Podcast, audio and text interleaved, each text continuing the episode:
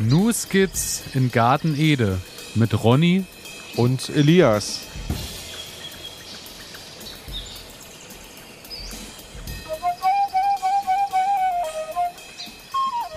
Ja, herzlich willkommen, meine Damen und Herren. Herzlich willkommen zum Podcast New Skits in Garten Ede. Und ja, mit dabei heute natürlich wieder Ronny und Elias. Elias ist auch da. Wunderschönen guten Tag, meine Damen und Herren. Wir freuen uns, Sie einladen zu dürfen zur 18. Folge. Heute mit einer besonderen Folge, denn wir haben einen, einen Gast. Gast. Ja. Und ähm, da, sind wir, da sind wir eigentlich ganz froh drüber. Nicht ähm, nur ganz froh, überglücklich. Ja, überglücklich, sagen. denn ähm, heute haben wir ein Thema, was uns beiden sehr am Herzen liegt. Und zwar konnten wir heute ähm, Antje Schwanke gewinnen, ja, uns irgendwie ein bisschen in diesem Podcast zu begleiten. Und heute geht es, Elias, kündig es an. Um mein Thema, auch schon in den letzten Wochen immer wieder angekündigt, die Streuobstwiese und damit einhergehend die Röner Apfelinitiative. Ja, Frau Schwanke oder Antje, wir, wir sagen ja Antje, ne? Wir sind ja. Wir wollten du wir sagen. Wir wollten ja. du genau. sagen. Erstmal herzlich willkommen, Antje. Ja, hallo. Ja, freue mich. Schön, dass du dir Zeit genommen hast für unser kleines äh, Gartenformat. Und als allererstes äh, gratulieren wir natürlich in diesem Jahr zu 25 Jahre Apfelinitiative. Eine ganze Menge, ne? Ja, wirklich Wahnsinn. Also ähm, war wirklich, ich habe das auf den Flyern gelesen und dachte, das ist ja wirklich schon eine, eine sehr, sehr lange Zeit. Sie, ihr hattet dann auch mal schon vor äh, eine, ich glaube, vor zwei, drei Monaten mal so eine kurzen, äh, so ein Interview beim Radio, wo das dann so näher erläutert wurde, wie lange ihr schon für eure Vorhaben und ihr eure Initiative kämpft. Und ähm, für was ihr damals schon einstandet, wofür die Welt eigentlich noch gar nicht bereit war. Ich denke, da das ist ein ganz ganz tolles Thema, worüber wir äh, uns da heute mit dir unterhalten können. Und bevor wir so richtig einsteigen, äh, würde ich dich bitten, dass du vielleicht unseren Hörerinnen und Hörern kurz äh, erzählst, wer du bist, was du machst und äh, genau, was deine Aufgabe so bei der Röner Apfelinitiative ist. Ja, mein Name ist, wie gesagt, Antje Schwanke und ich bin noch keine 25 Jahre dabei. Aber ähm, mein Beruf, ich bin Gartenbauingenieur und äh, habe demzufolge irgendwann auch mal Obstbau sehr intensiv genossen. Und ähm, als vor zwei Jahren bei der Röner Apfelinitiative der Geschäftsführer gewechselt habe, da hatte ich das Glück, dass der Herr Krenzer mit mir zufrieden war. Sehr gut. Und es macht, es macht wirklich einen Heidenspaß. Es ist ja eigentlich eine äh, ja, Initiative, die auf Ehrenamt beruht. Also die Leute, die da noch mitarbeiten, die stecken sehr viel Zeit und sehr viel Herzblut in diese Sache. Und naja, es gibt außerdem Röner Toilettenpapier. was ja damals in dem Podcast mal angesprochen wurde. Ja. Äh, ja, viele Apfelprodukte und das ist in diesen 25 Jahren ja so dieses Hauptthema gewesen. Was kann man aus dem Apfel alles machen? Und ähm, das Hauptprodukt ist natürlich der Apfelsaft, logisch, aber äh, es gibt ja auch die Apfelchips. Es gibt das Apfelbier, äh, es gibt die Apfelsaftvariation mit Rhabarber, mit Kirsche, mit Holunder, mit ach, man kann es gar nicht aufzählen. Also die Variationsmöglichkeiten, die der Apfel so bietet, die waren damals schon interessant und die sind es auch heute noch. Und ja. Ja, sehr schön. Also ist dann ähm, ganz riesengroßes Feld. Ähm, was mich interessiert, du hast gerade gesagt, ähm, eigentlich Vollzeitjob, aber eigentlich äh, macht ihr das auch alles ehrenamtlich. Also wie, wie ist das? Naja, ja, also Vollzeitjob ist es äh, für die, die da daran arbeiten. Also ich, ich mache es ja auch nur nebenberuflich. Ne? Davon, okay. äh, wir können leider keine Stelle in der Hinsicht ausschreiben, obwohl es eigentlich nötig wäre. So viel Arbeit ist vorhanden. Aber ähm, das gibt die Sache einfach nicht her. Es war ja mal ein Projekt, die Apfelinitiative äh, vom äh, Hessischen Biosphärenreservat die haben damals äh, in Sachen Biodiversität, das ist ja das große Schlagwort, mhm. äh, auch heute noch gearbeitet und äh, ja, die Röner Streuobstwiesen, die sind ja auch relativ berühmt. Also die Röner, die waren ja schon immer diejenigen, die sehr viel experimentiert haben, was Sortenvielfalt anbelangt. Wir haben ja insgesamt 500 äh, Sorten in der Rhön das ist eine ganze Menge, die da zusammenkommt und die, ja, die sollten halt erhalten werden. Haben wir, wenn ich das jetzt, äh, jetzt gleich mal ins Wort fallen darf, ähm, haben wir noch 500 Apfelsorten in der Rhön? Ist, kann man, also habt ihr die vorrätig, sage ich jetzt mal, oder? Äh, die haben wir nicht vorrätig, aber äh, wir haben auf jeden Fall rings um die äh, Röner Streuobstwiesen eine ganze Menge an ähm, Experimenten, die die Leute in ihrer, ja, meistens eben irgendwie angefangen haben. Ne? Ähm, wir haben eine Kartierung gemacht, die war 1998. Und es ist dieses Jahr in der Bayerischen Rhön schon eine Kartierung gewesen, die sich auf die, ja, die bayerische Rhön erstmal beschränkt, die aber ausgeweitet werden soll auf Thüringen und Hessen. Ähm, damals hat man über 250 Sorten wow. schon alleine in Bayern Wahnsinn. kartiert. Und ähm, wenn man das jetzt mal hochrechnet, es ist ja so, Pomologie ist ja so ein Thema, ähm, man muss sich damit beschäftigen, wahrscheinlich sein Leben lang, um um so viel zu lernen, wie man wissen müsste, ne? um den Apfel zu erkennen an seinem Wuchs, an, seiner, mhm. äh, an seinen Kernen, an seiner äußeren Hülle, an seiner Haut. Und ähm, die Bestimmungen, die gehen auch oft hin und her. Ne? Der eine sagt dann mal, das ist der Apfel und der andere sagt, nee, das ist auf alle Fälle der Apfel. Ja. Und ähm, ja, das ist die die Sorten verändern sich auch. Ne, die Röner, also wenn man die Geschichte vom Streuobst äh, anguckt, mhm. das hat ja schon um 800 angefangen. Ne? Eigentlich haben die Römer damals äh, den Apfel mitgebracht. Das waren so äh, die ersten Wildäpfel, die es da gab. Dann ist das in den Klöstern, hat man viel veredelt. Und äh, dann kam Karl der Große mit seiner Verordnung, mit seiner Landverordnung. Und äh, der hat dann gesagt, ja, also jeder Familie sollte einen Apfelbaum haben und pflegen. Das war, war dann so um 1800 rum, so in dieser Dreh?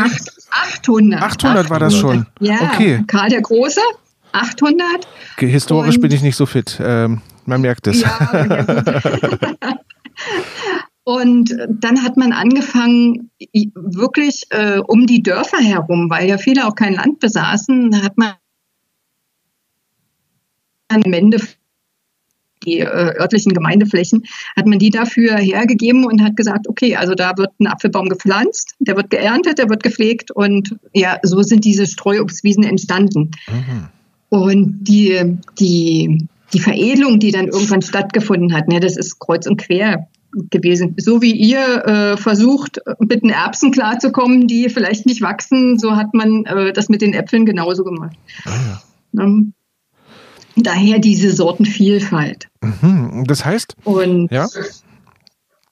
Und das ist auch regional unter, äh, unterschiedlich. Ne? Also wir haben meinetwegen äh, in Seba eine Sorte, wir haben in Münnerstadt eine Sorte, aber die würde natürlich in Seba nicht wachsen. Oder äh, in Münnerstadt, äh, das ist ja relativ äh, tiefliegend, etwas geschützter, das würde in den Höhenlagen der Rhön nicht wachsen. Also haben die alten Röner ihren Erfindungsreichtum genutzt und dann immer mal ein bisschen quer und kreuz veredelt. Ne?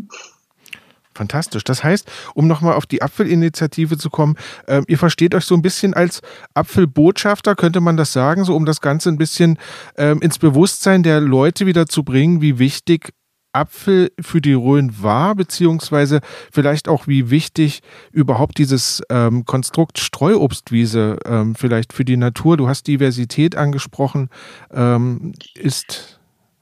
Ja, ähm, das ging, glaube ich, damals aus so einer ganz einfachen Sache heraus, äh, und zwar äh, die Streuobstwiesen, die sind ja zum großen Teil noch ringsrum, aber was fängt man damit an?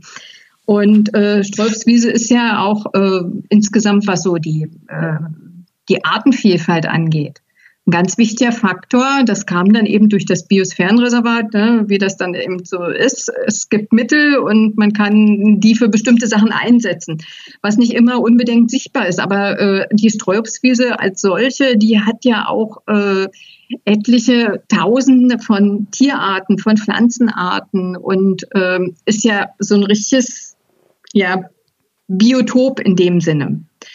Wir haben da die Schleiereulen, äh, die, die äh, etliche Vogelsorten, 40 bis zu 40 Singvögeln. Wir haben Insekten, wir haben alles Mögliche, was äh, da kreucht und fleucht. Und ich denke mal, das Bewusstsein war damals bei einigen da, aber das Bewusstsein kommt jetzt im Augenblick auch durch die aktuelle Situation wahrscheinlich äh, ja viel mehr zum Tragen. Die Leute besinnen sich auf solche Sachen zurück. Und das ist natürlich eine günstige Zeit für uns. Ne? Das stimmt, das stimmt. Ja, und da schalte ich mich direkt ein, äh, weil meine günstige Zeit äh, hat jetzt äh, hoffentlich begonnen, weil ich wollte ja nächstes Jahr dann starten mit meiner eigenen Streuobstwiese, habe mich da ja an dich gewandt und äh, war ja wirklich äh, baff, wie schnell irgendwie ich da sofort Anlaufstellen von dir weiter äh, habe, wo ich hingehen kann, wo ich was beantragen kann und so. Daher äh, können wir vielleicht kurz darüber reden.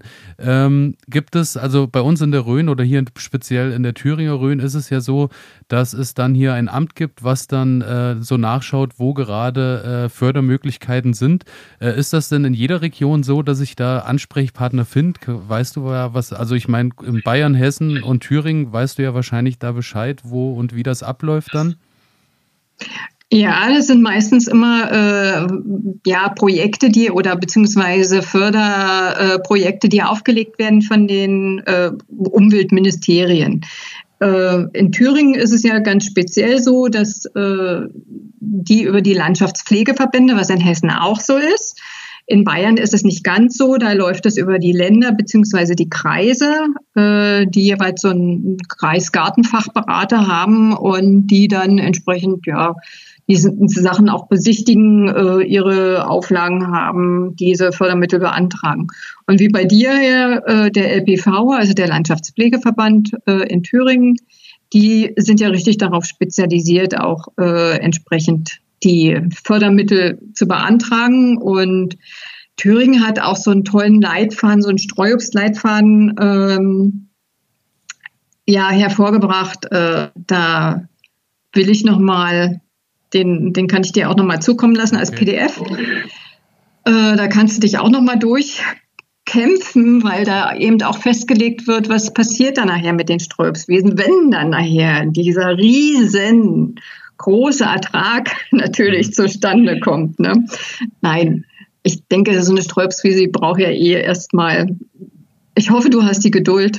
So ähm, du nimmst 10, 12 Jahre. Du nimmst mir gerade ein bisschen den Wind aus den Segeln, weil äh, ich hatte eigentlich schon angefangen und habe mir ein Grundstück für eine Lagerhalle gesucht, in der ich nächstes Jahr äh, dann auch schon meine Äpfel und Birnen lagern kann. Das wäre wichtig. Du, dann, dann schicke ich dich aber weiter so Richtung ja altes Land oder Bodenseeapfel oder äh, ich meine, man kann das nicht vergleichen so, ein, äh, so eine Plantage, so eine Apfelplantage und eine Streuobstwiese. Ne? Also wie hat mal einer, ein Pomologe, bei dem hat man einen Schnittkurs und der hat dann irgendwann mal gesagt, na ja, man verlangt ja von einem zwölfjährigen Mädchen nicht auch, dass sie schwanger wird. Ne? Und so müsste man diesen Baum auch betrachten, der ja fast so alt wird wie ein Menschenleben. Also 60 bis 80 Jahre und zwischen 40 und 60 haben die ihre Hoch, Hochertragszeit, wenn man sie gut pflegt. Und ja, das, solche Sachen macht man mal für die nächste Generation letzten Endes. Ne? So, das nimmt mir jetzt den Wind aus den Segeln. Ähm, denn eine Frage, die ich dir heute stellen wollte, war, ähm, ich hatte es eben schon angedeutet, ich ähm, möchte auch eine Streuobstwiese haben. So. Ähm, ja, ich habe noch gar nichts. Ähm, das heißt, ich habe kein Grundstück, ich habe gar nichts, ich habe keine ähm, ich habe auch gar keine Ahnung. Deswegen äh, umso besser, dass wir das heute machen.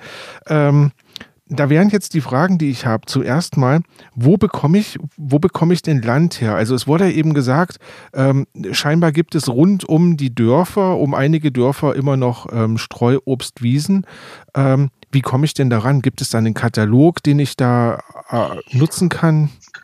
Nee, das Das ist inzwischen ist es ja unterschiedlich. Man kann ja nicht mehr sagen, dass äh, die Streuobstwiesen um die Dörfer herum in, in äh, Gemeindehand sind. In Geisa zum Beispiel ist es so. Da hatte mich die Bürgermeisterin ja neulich angesprochen und äh, das ist vielleicht eine Möglichkeit für jemanden, der ähm, eine Streuobstwiese haben möchte. Der kann ja mal bei seinen Gemeinden nachfragen, ob es eventuell Flächen gibt, die man auch pachten kann. Und da wäre, denke ich, auch so, so ein großer Markt oder, nee, Markt in Anführungsstrichen, weiß nicht, ob das das richtige Wort ist, aber dass man da vermitteln könnte, dass die ganzen Älteren, die ja die Streuobstwiesen im Augenblick noch bewirtschaften, äh, dass die verpachtet werden. Es ist oft so, dass die dann sagen, oh ja, wir können nicht mehr, wir können die Bäume nicht mehr pflegen, wir können die Ernte nicht mehr betreiben und manch einer, so wie ihr, wäre froh, wenn er so eine Fläche zur Verfügung hätte. Es muss genau. ja nicht unbedingt die eigene sein. Ne? Ich meine, wenn man was mit dem Saft anfangen will, dann kann man sich ja auch Bäume suchen, die schon etwas älter sind. Deswegen, das, das wäre nämlich die nächste Frage, die ich habe. Ähm wie lange dauert das denn? Also wenn ich jetzt anfange und ähm, ich habe einfach nur ein, eine Wiese, da steht nichts drauf, sondern es ist einfach nur eine Wiese und dort fange ich jetzt an und ich möchte eine Streuobstwiese dort anlegen. Ähm, du hast es, glaube ich, eben schon so angedeutet, zwischen 40 und 60 Jahren hat der Baum seinen höchsten Ertrag. Das bedeutet, wenn ich jetzt anfange und ich pflanze so einen Hochstamm, ähm, habe ich gut und gerne 15 Jahre, die ich warten muss, bevor das so richtig schön wird. Also ja, 12, 15 Jahre, ehe der Ertrag so ist, dass man sagen würde, es ist ein Ertrag da. Okay. Ja, und da liegt aber ja vorher die Planung, so wie bei Elias jetzt ja, äh, ja, welchen Apfel setze ich? Äh, dann muss ich gucken, ich brauche Befruchtersorten, weil das hängt mit der äh, Physiologie vom Apfel zusammen. Es gibt diploide und triploide Apfelsorten. Die triploiden, äh, die haben drei angelegte Chromosomensätze. Das heißt, sie brauchen mindestens zwei verschiedene diploiden äh, Apfelsorten, also das, ich führe das jetzt nicht weiter aus, um einmal befruchtet zu werden. Ne? Also äh, ein Apfel, diese Chromosomensätze, die sind nicht so wie, ja, sagen wir jetzt, äh, bei einer Chili. Was fällt mir ein? Die, ja, die, die, die Birne zum Beispiel, die braucht nicht, äh, die braucht schon eine Befruchtersorte, äh, aber die muss nicht direkt daneben stehen. Bei Äpfeln ist das oft so, dass die wenigstens im Umkreis irgendwo einen anderen Apfel brauchen, damit die Pollen ausgetauscht werden können und äh, die Äpfel überhaupt entstehen. Deswegen haben wir ja das Problem mit den Insekten. Ne? Das ist wieder das Nächste. Ne? Es führt immer so eins zum anderen. Mhm. Also ich muss gucken, was nehme ich für Äpfel. Da gibt es Sortenlisten, da gibt es äh, auch Befruchtersortenlisten, das kann man sich raussuchen und äh, dann muss man gucken, in welcher Gegend bin ich. Die okay. Rhön ist rau und äh, ja, im Maintal würde sich der Obstanbau wahrscheinlich nicht so schwierig gestalten wie bei uns. Ähm, dann fange ich an, äh, Pflanze, die Äpfel dann muss ich einen Erziehungsschnitt machen. Ich muss äh, einen Erhaltungsschnitt machen. Ich muss äh, den Baum lenken und leiten. Ich muss unten ähm, den, die Wiese äh, in Ordnung halten. Also ich muss zusehen, dass ich dort Artenvielfalt hinbekomme. Das heißt also höchstens zweimal im Jahr mähen oder mulchen oder Schafe äh, draufbringen. Ja, und Geduld braucht man. Und so ein bisschen so, ja, wahrscheinlich so, so ein bisschen philosophisch, dass man sich dort hinsetzt und mal mit den Bäumen redet. Nein, Scherz. Aber äh, man, hat, man braucht einfach Zeit für solche Sachen. Ne? Aber ähm, wenn du sagst, äh, zweimal im Jahr mähen, und äh, ich habe jetzt zum Beispiel ja auch mit dem Gedanken gespielt, mir vielleicht so äh, drei, vier äh, kleine Schafe zu holen. Ist das denn dann sinnvoll? Weil die fressen ja wahrscheinlich dann das Gras, äh, so wie es kommt, ab und dadurch habe ich wahrscheinlich wieder weniger Insektenleben. Oder? Nee, äh, also ähm, es ist die Frage, wann du die Schafe praktisch draufbringst. Ne? Wir haben ja äh, eine Wachstumsperiode in der Rhön, die fängt im März an, die hört äh, meistens im Mitte Oktober, Mitte, Ende Oktober auf. Und äh, wir haben einmal, um auf einer Wiese Artenvielfalt zu bekommen, habe ich einmal die Frühjahrsblüher und die Sommerblüher. Mhm. Das heißt also, wenn ich meine Schafe nach dem 30.06. da reinbringe, dann sind sozusagen die Pflanzen, die Frühjahrsblüher, die haben ihre Samen wieder in die Erde gebracht. Okay. Die sind fürs nächste Jahr bereit. Dann habe ich eine Zeit dazwischen. Es ist praktisch auch so wie mit dem Heuen. Ne? Also äh, die Bauern, äh, die große Wiesen haben, die haben ja auch ihre bestimmten Heuzeiten, wo sie dürfen. Und dann wäre dann nachher nochmal die letzte Maat äh, Ende September, dann wären die Sommerblüten äh, im Boden. Und wenn man dazwischen die Schafe mal auf die Weide lässt und dann nachher auch zum Schluss äh, im, im September zum Abgrasen, zum Kurzhalten, hat man eine ganz gute Variante. Und äh, ist ja trotzdem so, ich sehe das relativ oft. Gut, ich kenne mich jetzt Schafhaltung nicht aus, aber es gibt ja auch immer so die Leute, die das abstecken, ne? also die immer nur bestimmte äh, Ecken zulassen. Und das ist ja auch so eine Möglichkeit, die man Genau. findet. Aber es ist, aber es ist schon wichtig bei, bei so einer Streuobstwiese, ähm, dass ich quasi diese zwei Perioden abwarte, dass die Pflanzen einmal wirklich durchblühen können und Samen bilden können, um, so dass ich quasi den, den Erhalt habe. Also einen ganz natürlichen Ablauf, eine ganz natürliche Folge. Ja, ja okay. Ja, ne, und äh, ja, gut, ich meine, es gibt ja auch die Möglichkeit, wenn man jetzt keine Schafe hat, äh, das Ganze meinetwegen mit dem Balkenmäher äh, runterzumähen. Mhm. Ja. Ähm, da ist es so, ich könnte das liegen lassen, aber äh, in, in dem Gras, was wächst, sind ja auch ganz viele Nährstoffe drin. Dann würde praktisch der, der Unterwuchs wieder überdüngt werden und damit kämen wieder Klee, Löwenzahn und äh, diese Sachen wieder nach oben. Also nimmt man praktisch den Mulch oder das, was man abgeschnitten hat und legt es zum Beispiel um die Bäume herum, weil die Bäume, die brauchen ja wieder Nährstoffe. Mhm. Ja, ja, sehr gut. Da äh, hake ich direkt mal ein, weil das war auch schon mal äh, Thema hier bei uns in der Sendung und zwar Mulchen mit äh, Heu ähm, ist zum Beispiel auch, äh, wird auch immer mehr kommen, weil die Trockenheit ja leider auch äh, unseren Garten nicht oder unseren Gärten nicht verschont bleibt. Daher ist wirklich eine schöne Sache, habe ich dieses Jahr auch angefangen, äh, einfach mit dem Heu, was ich dann auf der Wiese geerntet habe, dann wieder zu mulchen, beziehungsweise äh, gerade auch bei den Erdbeeren rundherum ein bisschen den Boden abzudecken, einfach, dass so ein bisschen Feuchtigkeit noch mehr in der Erde mhm. bleibt. Und äh, wie du schon sagst, ist ja das dann, dann auch das gleiche Prinzip bei den Bäumen, wenn man dann da, äh, damit die Bäume einfach rundherum ein bisschen mulcht. Es zersetzt setzt sich, bringt auch wieder Nährstoffe mit in den Boden und auf dem Rest können wieder Klee und etc. Mhm. wieder wachsen. Genau. Ja. Ähm, überdüngen, überdüngen tue ich damit nicht, ja? Ist das, ist das richtig? Weil du sagtest ja gerade, ähm, also auf der Wiese, das würde quasi zu viele Nährstoffe einbringen, aber der Baum kann das vertragen. Der kann. Der Baum braucht ja, ne? Also normalerweise ist es ja auch so, wenn ich äh, eine Streuobstwiese anpflanze, lege ich eine Baumscheibe an. Das heißt also, äh, ja, sieht man oft in Grünanlagen so, ein, so eine etwas größere Scheibe rings um den Stamm die mit lockerer Erde äh, versehen ist. Ne? Also wo, wo keine Konkurrenten wachsen, so wie äh, meinetwegen Gras oder äh, kleine Büsche oder solche Dinge.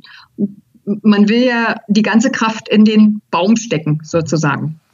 Und da wäre es natürlich, ne, wenn ich jetzt äh, eine Wiese habe Sträubswiesen sind ja möglichst nicht mehr als 100 Hektar, äh, dass ich eben so einen gewissen Anteil dort oben drauf bringe, regt die Regenwürmer an, die Bodenlebewesen. Der äh, Austausch in der Erde findet ganz anders statt, als wenn ich äh, jetzt im Garten, also, also wenn ich nicht, nicht im Garten, sondern auf der Wiese liegen lasse, hat nur seine Vorteile, ja.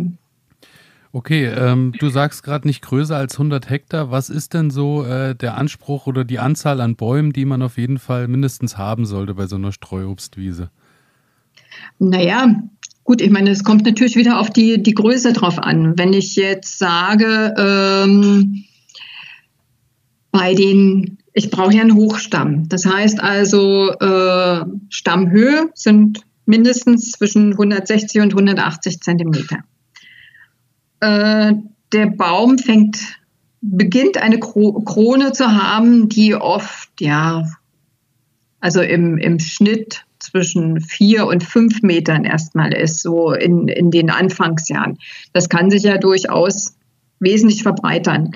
Und äh, von daher sagt man so, äh, pro Baum, wenn ich sie in Reihe setze, äh, 12, 12 Quadratmeter pro Baum. Ich kann das natürlich reduzieren, indem ich äh, versetzt pflanze. Ne, dann habe ich, äh, dann brauche ich zwar auch 12 Quadratmeter, aber äh, kann das praktisch reduzieren.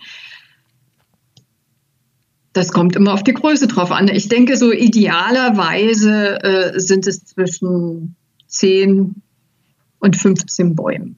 Okay. Na, dann habe ich, dann habe ich einen guten, eine gute Grundlage. Mhm. Und sind das dann also gibt es da eine Definition? Ähm, wir hatten ja eben schon über Fördermittel gesprochen. Wenn ich jetzt so eine Streuobstwiese anlegen möchte, ähm, gibt es da eine Definition? Was macht diese Streuobstwiese aus? Du sprachst gerade schon über Hochstämme. Ich glaube, das ist sehr wichtig. Ähm, ja, auf jeden Fall. Und gibt es dann auch eine Definition, dass ich, dass ich jetzt nicht nur Äpfel pflanze, sondern dass ich auf einer gesunden Streuobstwiese, sage ich mal, ähm, auch, keine Ahnung, andere Obstsorten mit einbringen muss oder sollte? Äh, Streuobst, da, da, gehört auch äh, alles Steinobst dazu, alles Kernobst dazu. Das heißt also Apfel, Pflaume als Steinobst, Kirsche als Steinobst, sogar Walnuss äh, ist möglich, Aprikosen, Pfirsiche, fällt bei uns aus, mhm. aber äh, ne, es wäre möglich. Also alles, was ich an, an Baum oder an, an, an Früchten habe, die am Baum wachsen, könnte man dazu nehmen. Also gehört zum Streuobstbestand. Und dann gibt es natürlich die, die äußeren Merkmale. Ne? Also, wie ich schon sagte, mindestens eben 1,80 Meter hoch. Mhm. Das ist Grundbedingung. Grundbedingung ist auch, ähm, dass ich ähm, nicht spritze. Mhm. Das ist ja der, der Vorteil eigentlich von Streuobst oder beziehungsweise es macht das Streuobst aus. Bioobst kann ich bis zu 60 Mal im Jahr spritzen. Und okay. es ist trotzdem, es ist trotzdem noch Bio-Obst. Ne? Ja. Da wird Klingt lecker, ja. geschrieben. Und äh, ja, das ist immer das, das, was man nicht weiß. Also es war bei mir auch irgendwann ein Lerneffekt, wo mhm. ich gedacht habe, okay, naja, also 60 Mal, klar. Die äh, Spritzbrünen sind natürlich andere, die äh, basieren auf natürlichen äh, Inhaltsstoffen, mhm. ne? Wie, aber Kupfer ist Kupfer und äh, ob nun dünn oder dick, hat sicherlich auch noch mal was damit zu tun, aber trotzdem bis 60 Mal darf ich das machen. Und mhm. Streuobst, äh, um als Streuobst anerkannt zu werden, darf ich es gar nicht spritzen, sondern muss eben äh, den Ausgleich über das Gesamtkonzept bringen. Ne? Dazu brauche ich viele Insekten, äh, ich brauche eine gute Düngung für die Bäume, dass das wieder stimmt, dass ich da praktisch ja auch eine, eine Baumgesundheit irgendwie äh, erhalte es sind schon, das ist so ein ganzes System, was genau. da zusammenspielt. Ne? Wollte ich gerade sagen. Also das heißt, ähm, wenn ich gut bin und ähm, ja, meinen Job richtig erledige, dann hält sich dieses System eigentlich selbst am Laufen. Und ähm, es ja. gibt genügend Fressfeinde für die Schädlinge und die Schädlinge sind gleichzeitig wieder Nahrung für andere und so weiter und so fort. Also das heißt, ähm, die Bäume schützen die Insekten und die Insekten schützen die Bäume und die ähm, anderen Tiere. Also es gehört alles zusammen und bildet einen Kreislauf in dem Sinne. So ist es. Und das, das ist das Faszinierende daran, ja. Das heißt, auf einer Streuobstwiese haben wir das eigentliche Bio. Wenn wir das ja. mal so, ja. Im da. Grunde ist es so. Da ja. noch eine Frage, ähm, die äh, wir sprachen ja davon, dass die Insekten und Co. alle äh, zu, zur Streuobstwiese von alleine finden, wenn sie vernünftig angelegt ist. Lohnt es sich trotzdem äh, noch, sich ein paar Bienen mit hinzuzuziehen oder reichen die Wildbienen? Weil man hört ja immer, Wildbienen reichen nicht mehr aus. Auf der anderen Seite hört man, holt man sich die Honigbiene äh, dazu, vertreibt die dann auch wieder die Wildbiene. Ähm, was wäre, wäre es günstig, sich da noch äh, Bienen anzuschaffen? Ähm, ich war gestern bei jemandem, der liebäugelte damit und meinte, ja, äh, schaffe ich mir denn noch welche an? Äh, wenn wir das Insektensterben ja betrachten, dann, also ich habe diesen früher mal bei uns auf der Wiese gestanden und habe mal wirklich gehorcht und habe auch die Blüten angeguckt und äh, es ist erschreckend, wie wenig das geworden ist. Also äh, wer die Möglichkeit hat, einen Imker noch in der Nähe zu haben, die Bienen müssen ja nicht dauerhaft da stehen. Und ähm, die ja, die Bienenvölker, wenn die dann wieder gehen, äh, bleibt ja für die Wildbienen letzten Endes immer noch genügend. Ne? Das ist ja eine kurze Zeit, wo die da sind.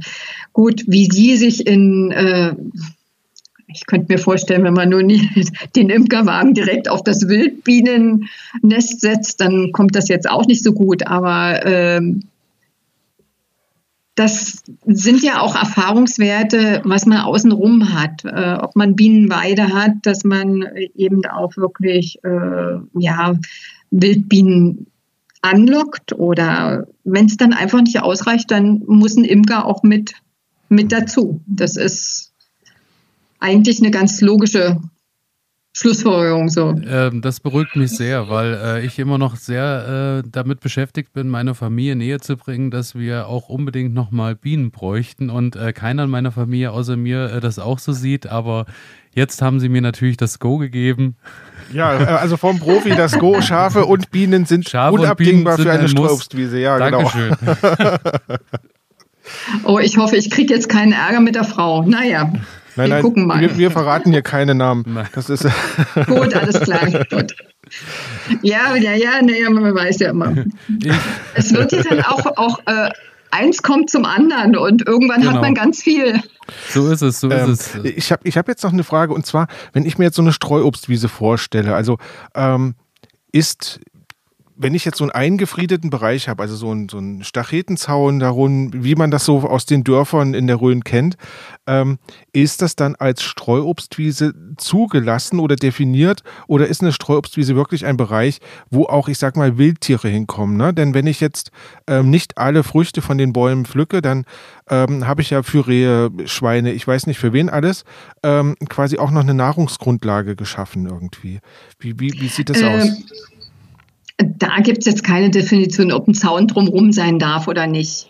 Ne, es, kommt ja natürlich auch äh, darauf an, wenn ich ein großes Gartengrundstück habe, äh, kann ich ja trotzdem zehn äh, Bäume da drauf zu stehen haben und habe es eingefriedet, einfach auch um vielleicht äh, Rehverbiss oder ne, wenn ich jetzt direkt das, den Wald äh, daneben habe, äh, um das zu verhindern. Äh, es gibt eine, eigentlich die, die meisten Sträubswiesen haben keine Zäune drumherum. Aber das würde ich sagen, das ist eher so eine, so eine Sache. Wo befindet sie sich? Ist sie mitten im Dorf? Ist es auch nicht äh, notwendig eigentlich? Und am Anfang ist es wichtig, die Bäume zu schützen, ne? einfach vom, vom Rehverbiss. Aber wenn die dann nachher größer sind, da tut es weder weh, wenn ein Reh äh, mal ein paar Blätter frisst, sofern es noch ankommt, oder eine Wildsau äh, sich ein paar Äpfel holt. Ja, ja. Das das, äh, da sind wir genau noch bei einem Thema, was ich auch gerne noch wissen wollen würde, ist, ähm, wenn ich jetzt nächstes Jahr damit beginne, haben Sie denn einen Tipp, wie ich die Bäume schützen kann? Was äh, hat sich denn so bewährt bei Ihnen oder bei dir, Verzeihung? Äh, ja, was hat sich, was hat sich bewährt?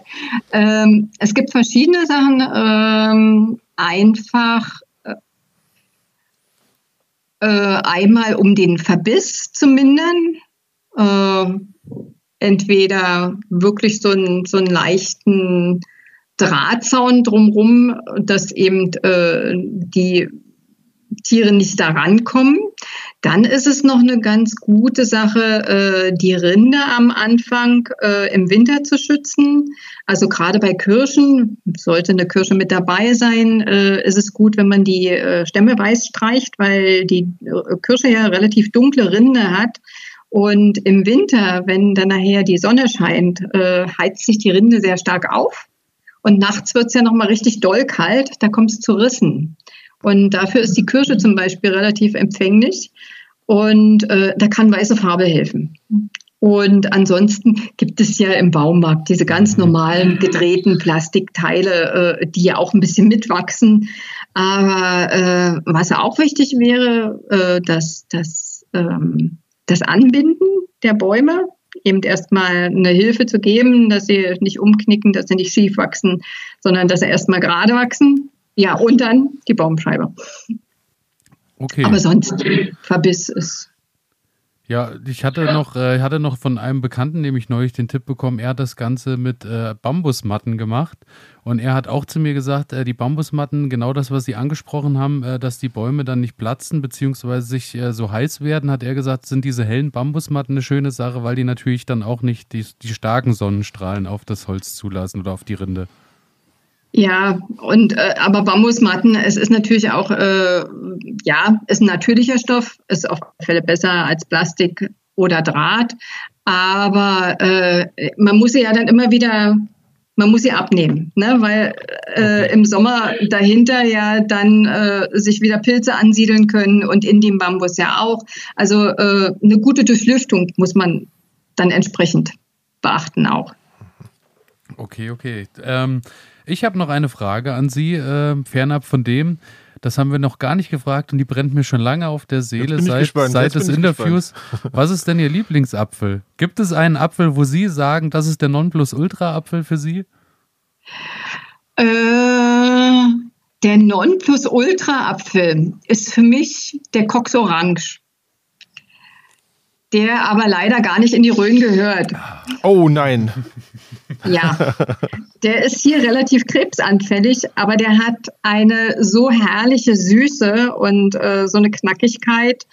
Ähm, Nachteil bei der ganzen Sache, er wird schnell alt, sehr schnell alt, aber äh, der Geschmack als solcher ist Wahnsinn. Ähm, der Freiherr von Berlepsch ist auch ein sehr schöner Apfel. Der funktioniert auch bei uns, oder? Ja, der funktioniert bei uns. Oh. Der auf jeden Fall. Ich glaube, den hatten Sie mir auch angemagert in dem, in dem Ja, Riesen. ja, ja, ich glaube. Sie haben ja so eine ganz tolle Tabelle geschickt mit äh, verschiedensten Apfelsorten, mit äh, allen Eigenschaften und was äh, so, was Sie mir empfehlen würden, wollen äh, an der Stelle. Auch nochmal vielen Dank. Und ich glaube, da war der Freiherr dabei, ja. Ich glaube, den habe ich. Der Freiherr war bestimmt dabei, ja. Ja, ja ich meine, das ist ja eine Geschmackssache. Also äh, ich merke das hier zu Hause. Äh, ich mag diese harten, knackigen, sauren Äpfel. Äh, aber äh, viele lieben auch die, ja, die, die, die etwas weicheren, äh, süßeren Äpfel. Aber was, was ich zum Beispiel überhaupt nicht mag, ist, wenn die äh, dann nachher so mehlig werden oder so. Ne? Also das sind auch so Eigenarten, die man sich ja Gott sei Dank bei der Vielfalt auch raussuchen kann. Ne? Ähm, diese Vielfalt haben wir aber nur noch, also alle, die wir jetzt gehört haben, Freiherr von Liebschau, äh, von Liebsch oder, oder ähm, Cox Orange, ähm, die finde ich ja alle nicht mehr im Laden. Ne? Also das ist ja wirklich ein Nein. Apfel, der, ja, den ich mir zu Hause hinstellen kann, einfach weil er wahrscheinlich nicht so hübsch aussieht wie ein, ähm, ich weiß nicht, wie sie alle heißen, diese Einheitsäpfel. Ähm, Pinova, Gala. Kanzi und ja, was es da nicht alles gibt. Ähm, ich habe mal gehört, die beruhen alle mehr oder weniger, also sind das Äpfel, die auseinander herausgezüchtet wurden. Also da ist auch gar nicht mehr so viel Inhaltsstoff drin, also nicht mehr so viele gute ähm, äh, Elemente Eigenschaften. oder Eigenschaften, die Eigenschaften. wir eigentlich bei den, bei den alten Sorten dann hatten eigentlich. Ähm, und jetzt würde mich mal interessieren, was, was sind denn so, können Sie so drei, vier oder kannst du drei, vier verschiedene Äpfel nennen, die jetzt so direkt in die Rhön, so der Rhöner Apfel, was, was ist so das Typische für unsere Region? Also, der Grafensteiner. Mhm. Ähm, der Mürsterapfel, obwohl er auf die Re äh, ja, Region äh, Münnerstadt beschränkt ist. Oh, ich hätte ja die Liste mal angucken können oder ausdrücken können. Ist, äh, ist, ist das, so, ist das so regional begrenzt? Ja, dann, also es gibt wirklich Apfelsorten, die naja, so. Ich, ich denke, dass äh, diese Regionalität, äh, die ist ja einfach aus diesem Klima heraus. Wir haben die Berge, wir haben die Täler, okay. wir haben Hochlagen von 500 Metern, wir haben die Tieflagen äh, ne, von 200, 300 Metern. Da habe ich natürlich ganz andere klimatische Verhältnisse. Mhm. Ne? Und äh, aber ich meine, im Grunde ist der Apfel als solcher ja relativ widerstandsfähig. Ne? Der kommt aus Asien, äh, der hat einen guten, eine gute Grundlage. Mhm. Und der rote von Boskop, der fällt mir gerade noch ein. Ähm, Ontario, ähm, ja. Oh. Ich, hab, äh, ich kann ja noch mal kurz, ich kann ja noch mal kurz äh, vorlesen, was Sie mir noch markiert haben. Ja, Und zwar war ne? das der, der Ausbacher Roter. Genau, das ist auch eine sehr äh, regionale Sorte und sehr, sehr alt. Der Dülmener Rosenapfel. Genau, das, äh, das ist so eine, so eine besondere Sorte. Äh, der, der heißt auch noch, ähm, der heißt auch noch anders. Der hat hier so einen ganz regionalen äh, Rosenapfel nur als solcher, aber die, das Dülmener äh, ist da meist nicht dabei. Dann gibt's noch die Schafnase zum Beispiel, äh, dann gibt's den Seebar, äh, den Seebarapfel, dann die Goldparmene habe ich hier noch stehen. Die, oh, den genau, kenn, den kenne ich sogar mal, ja. Ja, also Ach, das sind das sind viele, die, die eigentlich ziemlich gängig sind, ne? aber äh, also wenn ich, eben wirklich nicht aus dem Laden. Mhm. Also wenn ich die Namen so höre, werde ich mich, glaube ich, einfach anhand der Namen nach den, nach den Hoheitsäpfeln so äh, orient oder orientieren, weil dass ich einfach sagen kann, hier steht der Freiherr, da steht der Goldene, da steht der, äh, was hatten wir jetzt noch, der Graf, Grafensteiner. Wir haben ja, also anhand der Namen, das hat ja schon, äh, da sind ja schon viele. Da hast du einen richtig adligen Garten dann geschaffen. Ja, die das passen auch einfach nicht schlecht. Zu, ja. Ja, ja, ja, genau. Klingt einfach toll. Ja. Ähm, was was mache ich denn jetzt? Ähm, ich habe mich jetzt entschieden, ich möchte gerne den roten von Boskop haben, ähm, wenn, ich, wenn ich den Apfel nicht im Laden zu kaufen bekomme. Also wir haben ja eben schon drüber gesprochen, ähm, was wir heutzutage bekommen, sind halt eher so, so Einheitsstandardäpfel, die halt einfach auf Ertrag gezüchtet sind. Jetzt möchte ich so eine ganz alte Apfelsorte haben. Die werde ich doch wahrscheinlich auch nicht einfach so in jeder Baumschule erhalten. Wie, wie, wie gehe ich denn da vor? Ähm, naja, also selbst die Baumschulen in dieser Gegend äh, sind ja doch so, dass sie äh, sich auf diesen regionalen Markt äh, spezialisiert haben. Okay. Wenn man bei uns mal auf der äh, Internetseite guckt, äh, die ja dem Biosphärenreservat mit untergeordnet ist, da findet man zwei Baumschulen, leider nur noch zwei. Baumschulen aus der Umgebung, äh, die wirklich einen Sortenkatalog haben. Der eine, das ist der Peter Kerner, der kommt hier aus Erbenhausen.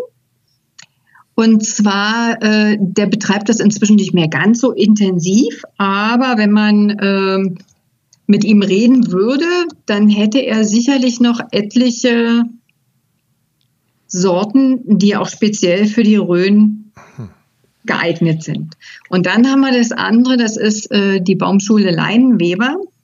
Das ist eine relativ große Baumschule und die haben ähm, eine Sortenvielfalt, die ist erschlagend. Und da sind auch letzten Endes alle die, die ich äh, dem Elias aufgeschrieben hatte, mit dabei. Ähm, und noch viele andere mehr. Aber das ist ja, äh, das sind auch äh, die Vorteile, wenn man praktisch eine Baumschule aus der Umgebung nimmt, weil die haben eben äh, sich an die Bedingungen schon längst gewöhnt. Ne? Wenn ich die jetzt umsetze, klar, jeder Baum kriegt.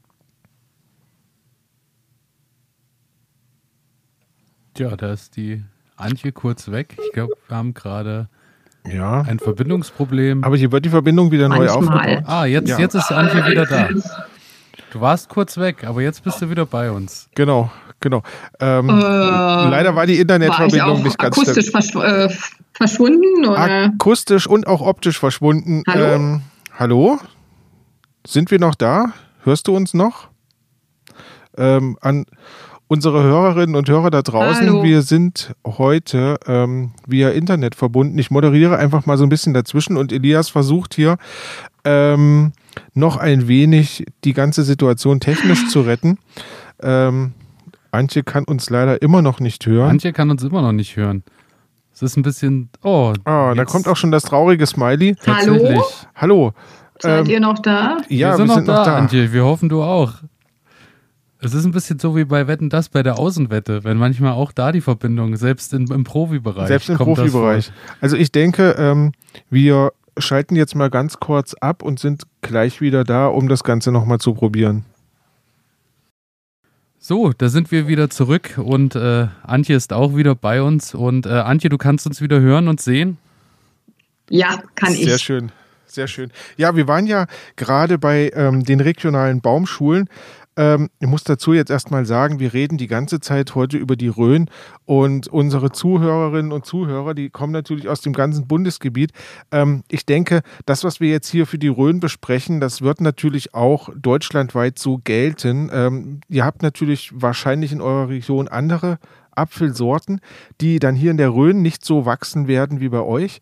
Ähm, aber ich denke, auch bei euch wird es ähm, ja angepasste ähm, Baumschulen geben, die sich halt direkt mit den Produkten beschäftigen, die halt bei euch funktionieren. Und ähm, ich denke. Man könnte, man könnte auch um, den Umkehrschluss machen, das, was in der Rhön wächst, wächst auf alle Fälle in milderen Lagen weil, genauso. Weil bei uns in der Rhön einfach mal die klimatischen Bedingungen doch sehr schlecht sind, wahrscheinlich. Ja. Ja. ja. ja. Ähm, mein Garten ist das beste Beispiel für diese Aussage. Genau. Gute Ausrede. Ja.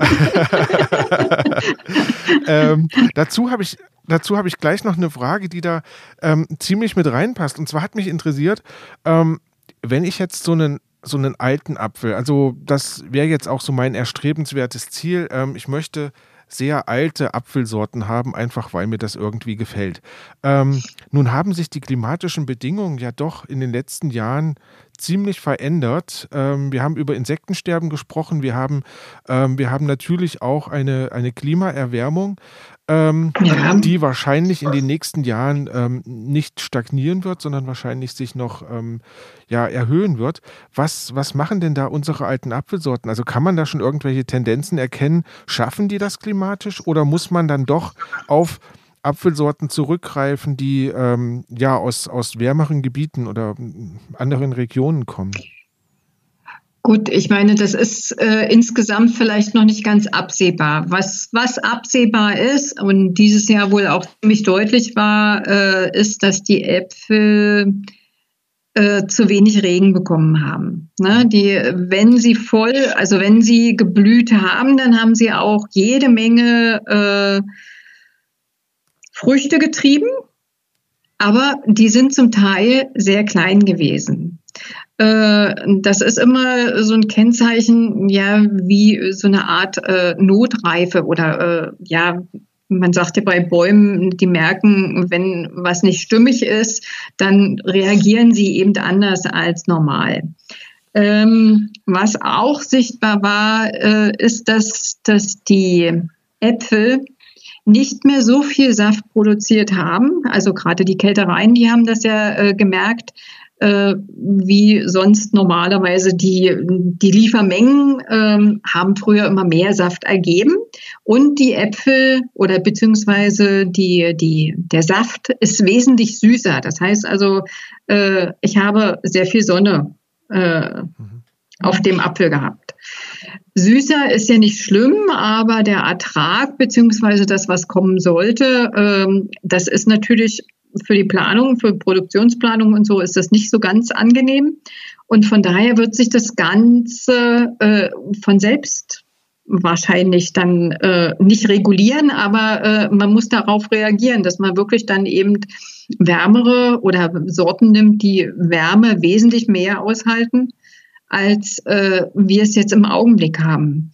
Und wir hatten ja in der Rhön auch immer mal wieder äh, so, ja, so diese Kaltzeiten.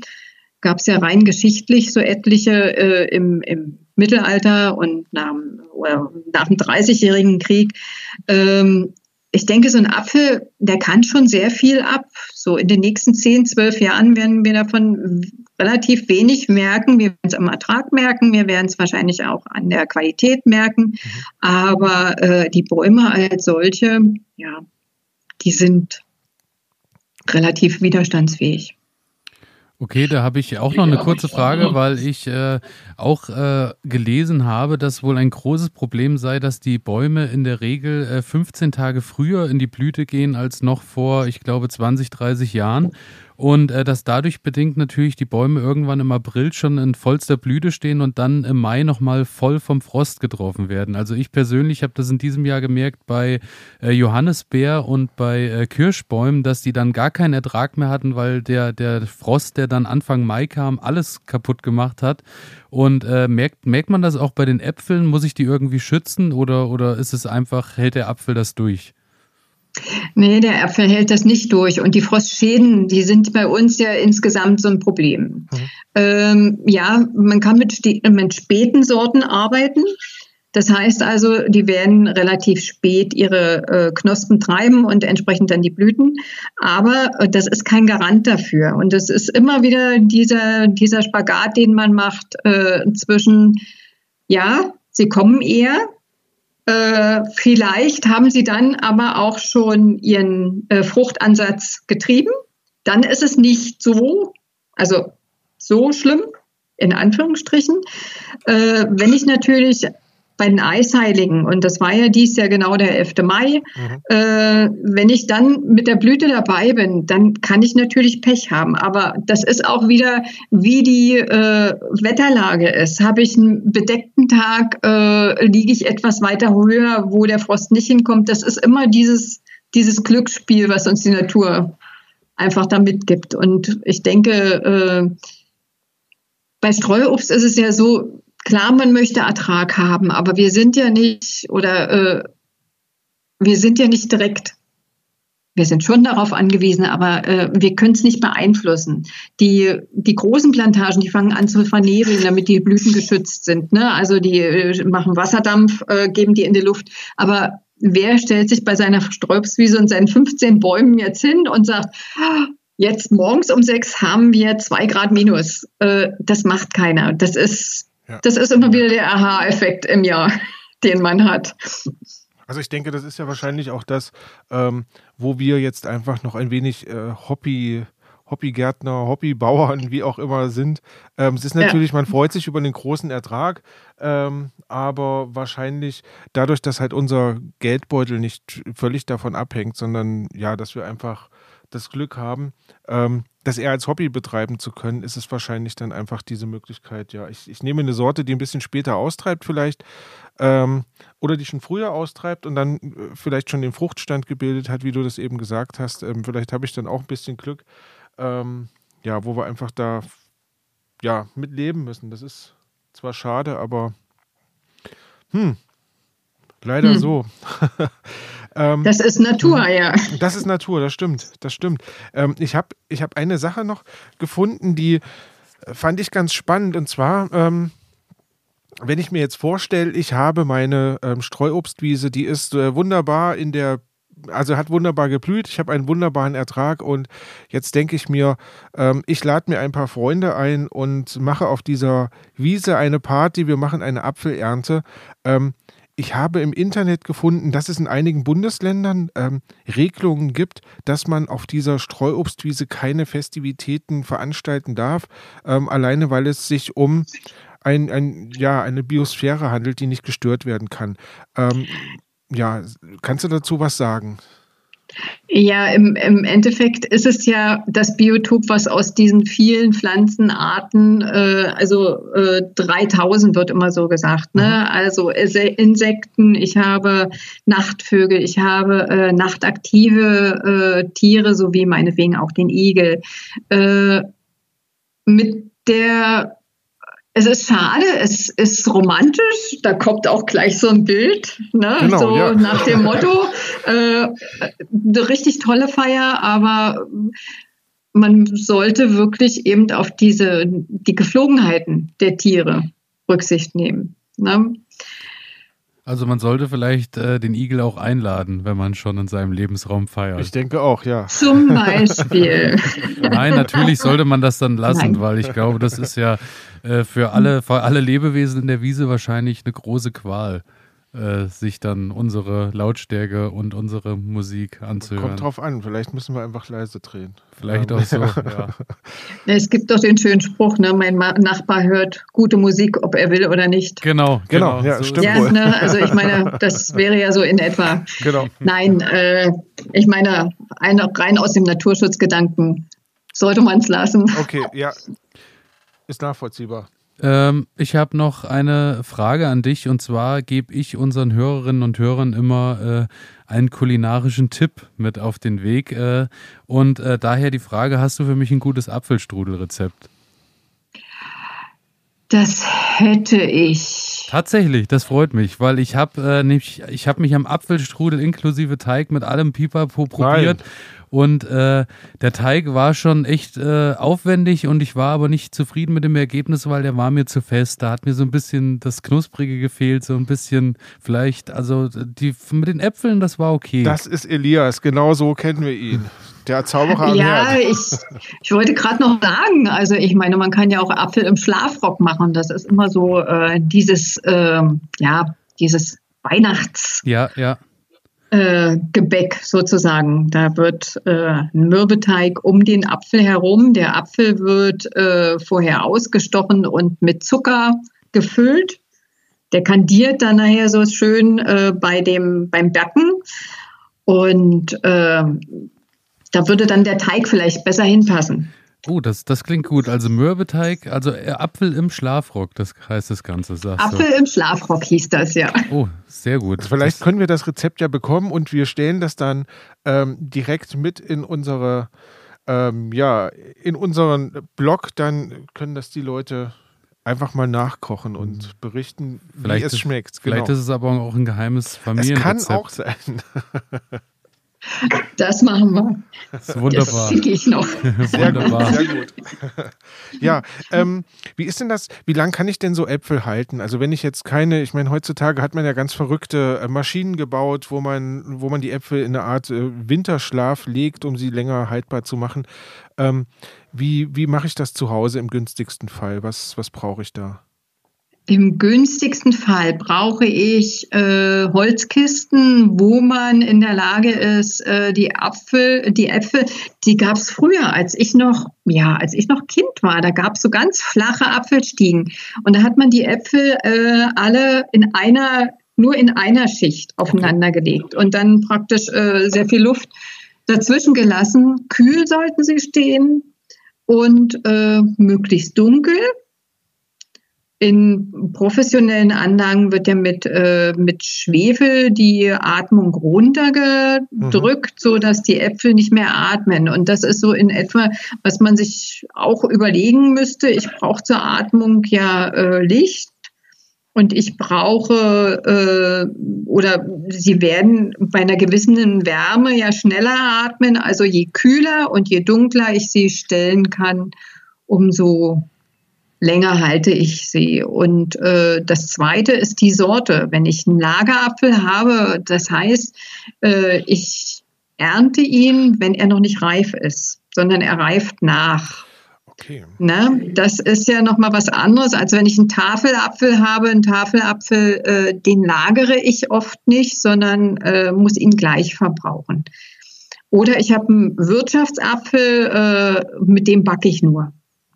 Ne, und da ist es ja egal, welche Konsistenz sie haben, da kommt es ja auf die Säure drauf an, da kommt es auf den Geschmack drauf an. Äh, das sind ja so die unterschiedlichen Ansätze, die man bei den Äpfeln auch noch hat. Ich glaube, das steht auch in der Liste mit drin. Ne? Tafelapfel, Wirtschaftsapfel, Lagerapfel. Sehr gut. Also Wirtschaftsapfel brauche ich auf jeden Fall, weil äh, die Hörerinnen und Hörer wissen es mittlerweile schon, äh, ich backe ja doch für mein Leben gern, muss ich an der Stelle gestehen. er, er, ist unser Connoisseur hier, also da kann man, kann man nichts anderes sagen. Ähm, und wo ich das so höre, ähm, steht eigentlich jetzt auch das Thema ähm, Erdkeller ähm, wieder im Raum, ähm, um dunkel und trocken äh, und, und, und, und ja, kühl lagern zu können. Ähm, denn eine Beschwefelungsanlage bauen wir jetzt hier nicht noch. Das muss nicht sein, sondern wir versuchen das möglichst natürlich zu halten. Ähm, ja, schöne Sache. Elias, steht auf deiner Liste noch etwas? Ähm, nee, ich bin äh, soweit durch erstmal mit unserem äh, Interview mit Antje. Äh, Rhönapfel.de ist eure Internetseite, die haben wir, glaube ich, noch nicht genannt. Ne? Da gibt es weitere ja. Informationen, auch wie du sagtest, äh, die Baumschulen, die hier in der, in der Rhön das noch, äh, sich noch drum kümmern, um den Erhalt, beziehungsweise auch um den Verkauf der Ursorten oder der Rhöner Sorten. Genau. Ähm, und als kleines Dankeschön äh, musst du jetzt leider nochmal durch, Antje. Äh, ich habe noch ein kleines Quiz vorbereitet und du musst jetzt gegen äh, Ronny antreten und ich bin euer Günter Jauch. Du brauchst keine Angst haben, das sind Fragen äh, da äh, rund um den Apfel. Ähm, ich glaube, das ist Wissen, was man eigentlich nicht braucht, aber es ist schon, schon ganz schön damit anzugeben morgen auf der Arbeit oder wo auch immer. Okay. Also, ich bin, ich bin ein guter Verlierer, sage ich, ich an dieser ich Stelle mich schon zur mal. Seite so, äh, dass ihr beiden die gleichen auch. Chancen habt. So. Ich bin auch ein guter Verlierer. Gut. Ich schaff das. So, das Quiz. Pass auf, wir, wir steigen sanft ein. Frage 1. Wie groß war der größte Apfel, der jemals geerntet wurde? A. 1,2 Kilogramm. B. 1,8 Kilogramm. Oder C. 2,23 Kilogramm. So, dann hast du natürlich den Vortritt, Antje, als Gast unserer Sendung. Also 1,8. 1,8 war, die, war die goldene Mitte oder ist die goldene Mitte genau? Ja. Ich sage 1,2. Du sagst 1,2. Das erscheint mir doch sehr, sehr viel. Ich logge das ein. Und tatsächlich ist es so, dass der größte Apfel laut Guinness Buch der Rekorde 2005 in Japan von Shisato Iwasaki geerntet wurde und der Apfel wog 1,8 Kilo. Richtig, das Antje. Ein Punkt für Antje. 1,8 Kilo. 1,8 ne? Kilo. Ich habe ein Bild gesehen, äh, also kann man sich nicht vorstellen. Eigentlich War eher ein Kürbis, Richtung, Kürbis, Richtung ja. Hokkaido-Kürbis tatsächlich, muss man sagen, es, von der Größe. Es, es gibt diesen Riesenbeuken. Und wenn man da einmal so ein, so ein, so ein wirklich ausgeprägtes Exemplar gesehen hat, das sind ja, solche also, Äpfel. Und der wächst auch bei uns in, in, also in Ja. Deutschland? Ja, Unglaublich. aber natürlich nicht in diesem Ausmaß. Also Ja, keine ja, klar, 1,8 klar. Kilo. Schade, aber das Da- wäre ja eigentlich schon was, wenn man sowas stehen hat, äh, da kann man schon auch Nachbarn mit äh, neidisch machen, Da glaube ich. kann man sich auch mal Respekt holen, solche- Kann auf man. jeden Fall. Kommen wir zu Frage 2. Wie groß war der längste Apfelkuchen? A. 56,73 Meter. B. 90,2 Meter. Oder C. 276,5 Meter. Antje, du, oder nee, wir machen jetzt die mal Ronny. Ronny gibt jetzt die Vorlage. Ich, ich gehe jetzt, ich, ich nehme jetzt die Superlative und sage C. 276,5 Meter, ein Kuchen. Es hört sich völlig krank an, aber wer Okay. weiß, ja. Antje, was sagst du? Ich bleibe wieder bei der Mitte, bei B. Also Ich log B für dich ein.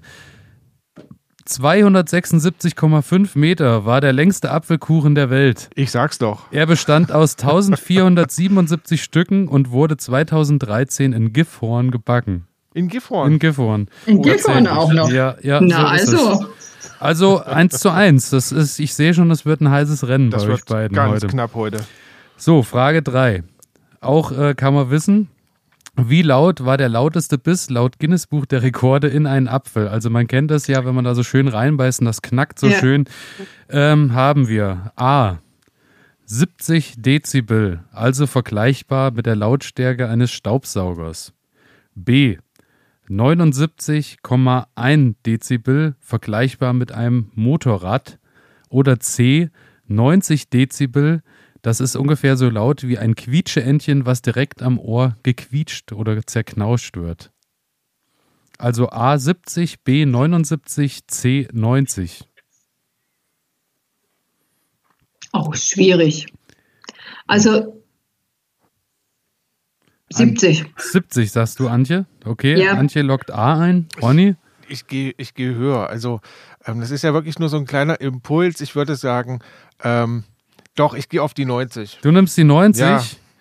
Okay. Ähm, Tja, schade, Antje, dass du nicht wieder die goldene Mitte genommen hast, Ah. weil es wäre diesmal Ja. die 79,1 und äh, er ist tatsächlich so laut wie ein vorbeifahrendes Motorrad, äh, hat, hat der Herr, der oder die Dame, die auch immer da reingebissen hat, äh, erzeugt. Ja, aber äh, kann man sich merken, werde ich morgen auf jeden Fall mal so irgendwo nebenbei mal erwähnen. Ist auch ein schöner Freizeitvertreib. Also Auf jeden Fall. Ja, Okay, kein Punkt aber leider. das ist, waren gute Fragen, ja. Ja. Ja, ja, kein Punkt leider. Ich, ich mache einfach den Punkt von dieser Runde, gebe ich mir. Einfach nur, um euch, für euch beide noch einen Anreiz zu setzen. Wir kommen- eins zu eins zu eins. Genau, genau. Wir kommen zur vierten Frage. Welchen Bezug hatte Friedrich Schiller zum Apfel? A.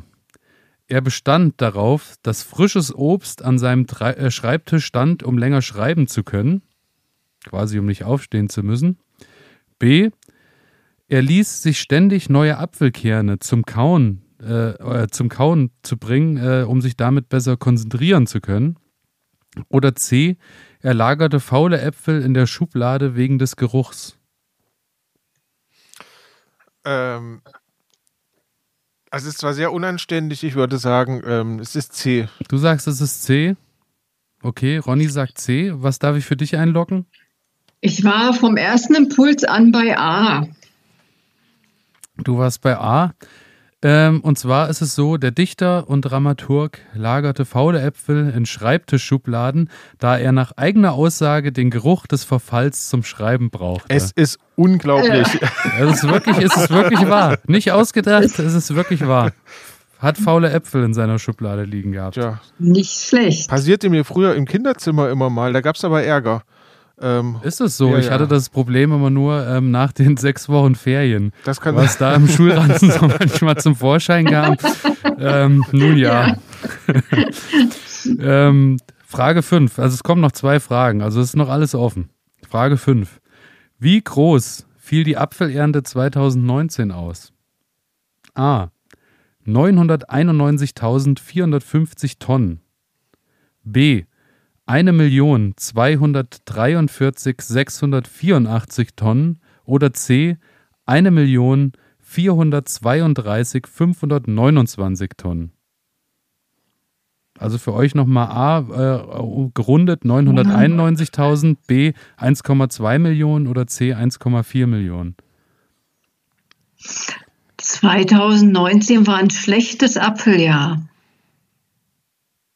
damit, damit ist Aber- Antje doch schon überlegen.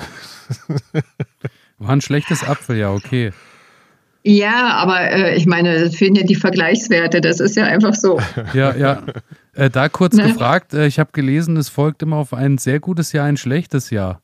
Ist das so? Weil die Äpfel im August, Das- September schon irgendwie die Anlagen setzen fürs neue Jahr. Und wenn die da viele Früchte haben, dann, dann haben die schon wieder Probleme fürs nächste Jahr gut zu starten. Ist da was dran? Das ist die Alternanz, sagt man. Also, dass äh, der Baum alle zwei Jahre seine, seinen vollen Ertrag bringt. Wenn alle anderen Rahmenbedingungen entsprechend sind. Ne? Ja, ja. Ja, also ich nehme jetzt mal wieder die Mitte. Du nimmst die Mitte 1,2 Millionen. Ronny, Ich, ich nehme 900. du nimmst 991.000. Ja. Okay, ähm, es ist tatsächlich so, dass, äh, wie du schon sagtest, Anja, ein schwaches Jahr war mit 991.000. 450 Tonnen. Also leider wieder ein Punkt für Ronny. Was heißt denn hier leider? Leider. Na, also, Das ist doch parteiisch. Quatsch. Ich ja, bin, das äh, geht jetzt gar nicht. Ne? Das, Wir kommen zur sechsten Frage und letzten Frage. Jetzt, äh, da blüht Ronny immer sehr auf, weil das ist seine absolute Lieblingsmarke. Das Schöne ist, wir dürfen hier Marken nennen, weil wir zu niemandem gehören. Äh, daher, warum heißt Apple Apple? Der, der große Handy- und Computerkonzern. A. Aus Gründen der Gewissensfrage. Weil Steve Jobs sich überlegt hat, wenn er schon einen Riesenkonzern aufbaut, gibt er dem Ganzen einen grünen Anstrich, indem er eben den Namen Apfel oder Apple raussucht für sein Unternehmen. B. Weil Gründer Steve Jobs in den 70ern gerne Äpfel pflückte. Oder C. Er war großer Fan der Beatles. Die Beatles hatten ja damals äh, oder hatten bis zum Schluss äh, immer den, den Apfel als Logo auf ihren Schallplatten. Und äh, er wurde ja später vom Management der Beatles verklagt, weil er ja auch den halben Apfel dann auf seinen, auf seinen äh, Produkten hat. Ja, also an euch. Bin ich Warum heißt Apple Apple? Ich glaube, du bist diesmal. Ähm, ich bin bei C. Ich Du weiß es nicht, C. aber ich sage Großer C. Fan der Beatles, sagst du. Äh, großer Fan von Apple. Ähm, Ja, äh, ich bin dann bei A. Du sagst A. Äh, es ist Ja. tatsächlich äh, ein Punkt für mich, weil äh, es ist B. weil ähm, Steve Jobs äh, tatsächlich gesagt hat, ähm, er hat, äh, er kam gerade von der Apfelplantage und, und zu der Zeit, als sie die Firma gegründet haben, hat er gerade tatsächlich eine Obstdiät gemacht und hat sich fast ausschließlich von Äpfeln ernährt. Und äh, zur Gründungszeit äh, hat er tatsächlich äh, gerade irgendwo Äpfel gepflückt und kam dann dort zum Treffen und hat dann Apple gewählt. Positiver Nebeneffekt, sagte er später, ist, äh, der große Konkurrent damals war Atari und mit Apple steht man dann natürlich noch vor Atari auch im Alphabet. sehr gut. Genau, Ja. das als kleine Randnotiz.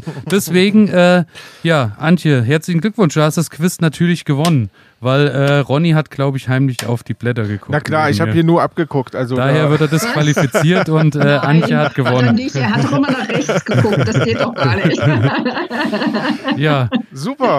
Antje, dann äh, vielen Dank, dass du dir die Zeit genommen hast und vielen Dank, Ja, dass du gern. unsere Sendung endlich auch mal mit Wissen ausgeschmückt hast und nicht immer nur mit so Halbwissen, was wir uns irgendwo angelesen haben. Aber geprüftes Halbwissen. also Geprüftes da, Halbwissen. Ja, Heute genau. war mal so, äh, also ich denke, da war heute für jeden was dabei, der sich irgendwie zum Thema Streuobstwiese und Apfel beschäftigen möchte. Ja. Ich glaube, da konnten wir heute wirklich einigen äh, Denkanstöße und Wissen mit auf den Weg geben. Äh, schöne Sache. Vielen Dank dafür. Ja, ich danke auch. Es hat Spaß gemacht. Schön. Dann, Und? Ja, Ja, also ich bleibe beim Podcast bei euch. Oha, sehr gut. das ehrt uns, das ehrt uns. Nein, wirklich. Also es ist auch äh, angenehm zuzuhören, muss man sagen. Weil Vielen herzlichen Dank dafür. Vielen Dank dafür und äh, ja, wir wünschen eurem Verein äh, alles Gute auf die nächsten 25 Jahre Apfelinitiative. Das ist gut. hoffen wir mal. Und äh, möge äh, auch äh, vor allem ähm, irgendwie, denn auch deinen Kollegen, die das Ganze ehrenamtlich äh, bestreiten, irgendwie da auch nie die Kraft ausgehen, beziehungsweise irgendwann vielleicht auch das zukommen, was ihnen auch zusteht, weil ich glaube, da sind ziemlich viele Leute im Ehrenamt, die ziemlich viel möglich machen und sich da wirklich reinhängen und dass die Leute auch den Dank oder, oder natürlich vielleicht auch das Finanzielle dazu auch irgendwann äh, erfahren oder das möglich gemacht bekommen, genau. Weil äh, Ja, ne? oder die Anerkennung durch viel, viel Interesse für die Ströpswiese. Das wäre sehr schön. Ja. Das wäre sehr schön. Und wenn wir da einen ganz kleinen Beitrag zu leisten konnten heute, dann ähm, freut uns das natürlich auch. Und in diesem Sinne würde ich sagen, ähm, ja, vielen herzlichen Dank an dich. Ähm, ja, an unsere Zuhörer da draußen. Ähm, bleibt uns gewogen und ja, wir hoffen auf die nächste Sendung. Ähm, und was da das Thema ist, das verraten wir natürlich jetzt noch nicht. Genau so ist es. Und äh, ja, sag, äh, grüß deine Kolleginnen und Kollegen. Vielen Dank für die Arbeit, die ihr macht. Und an alle Hörerinnen und Hörer, vielen Dank fürs Zuhören und bis bald. Eine gute Zeit. Tschüss. Tschüss.